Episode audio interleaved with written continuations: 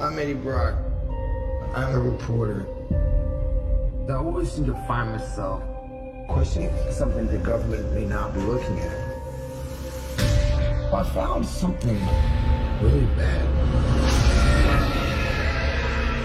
And I have been. Who's a bad, a bad, a bad? Taken.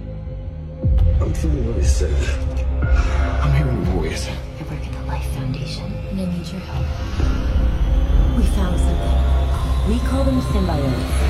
Whatever it is, you used to be one thing. Now, you're something else. So many snacks, so little time. We cannot just hurt people.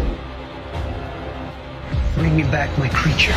What do you want from me? If you cooperate, you just might survive. You do not want to do this. We can do whatever we want. We have a deal. Guys, you do not want to do this. Trust me. Copy their power. Make me super fast. Problem with you, stick around. But you only hurt the bad people. My eyes Eddie. I see. This is awesome. You are my mind.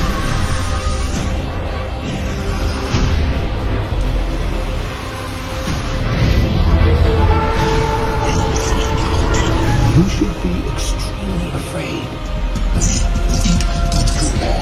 and then both of your legs, and then we will eat your face right off your head. You will be this honest, wiggly faceless thing, won't you? Rolling down the street like a turd in the wind.